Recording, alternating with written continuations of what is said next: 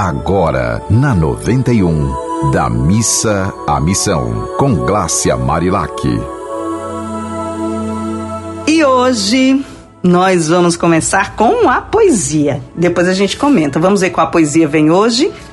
O amor é honestidade. Olha que forte essa poesia. Ela diz assim: Fazer poesia sobre corrupção é um desafio, é uma tristeza, é a certeza de dor no coração. Corrupção é ambição, é desonestidade, é um mal que aflige a humanidade. O dinheiro desviado saiu de nobre destino, talvez do leite do menino para o prato da maldade. Por favor, por caridade, lembre que vamos morrer e que o dinheiro da corrupção nada poderá fazer.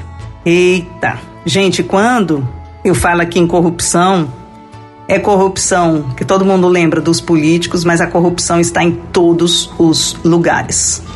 Quando você vê que você recebeu um dinheiro que não era devido e não devolve isso, você está se corrompendo a um sistema capitalista que fala para você que vale tudo para ter dinheiro. Então, assim, cada, por exemplo, você é um funcionário, você está sendo pago para trabalhar oito horas e você trabalha três, você está se apropriando aí de umas horas que foram pagas e não estão sendo trabalhadas. Isso é sério. Então a gente precisa o tempo todo estar se observando, porque a gente, aquele dedo, né, que aponta, tem outros três voltados para você. Então observe a sua vida. Você está sendo honesto em todos os sentidos da sua vida? Qual ponto precisa ser melhorado?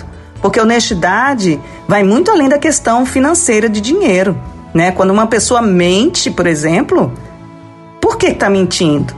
Por que, que não deu para falar a verdade? O que está acontecendo? É hora de pensar. Eu vou ler de novo essa poesia e você vai respirando fundo e vendo no que, no que todo mundo precisa melhorar. Todo mundo precisa melhorar em algum ponto, sempre. Então a poesia diz assim: o amor é honestidade. Fazer poesia sobre corrupção é um desafio, é uma tristeza, é a certeza de dor no coração.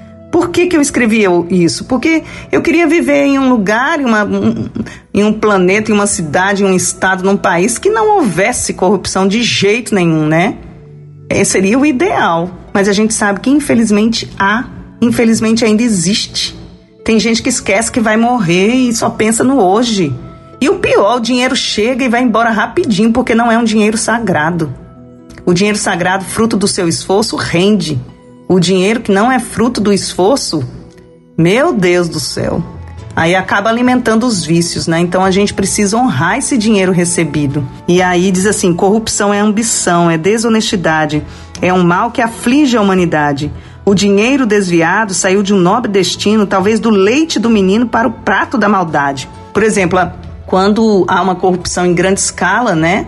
É, aí no majoritário, a gente sabe que o que poderia ir, por exemplo, para merenda escolar vai para outro lugar, né? Vai para o bolso de alguém, isso existe, mas também existe quando um pai, uma mãe de família deixa de comprar o leite da criança para beber, para tomar álcool, por exemplo, para outros tipos de droga ou para comer, ah, ansiedade, aquela ansiedade de comer coisas e não para para pensar, peraí, peraí, peraí, esse dinheiro aqui tem que ir para esse destino aqui.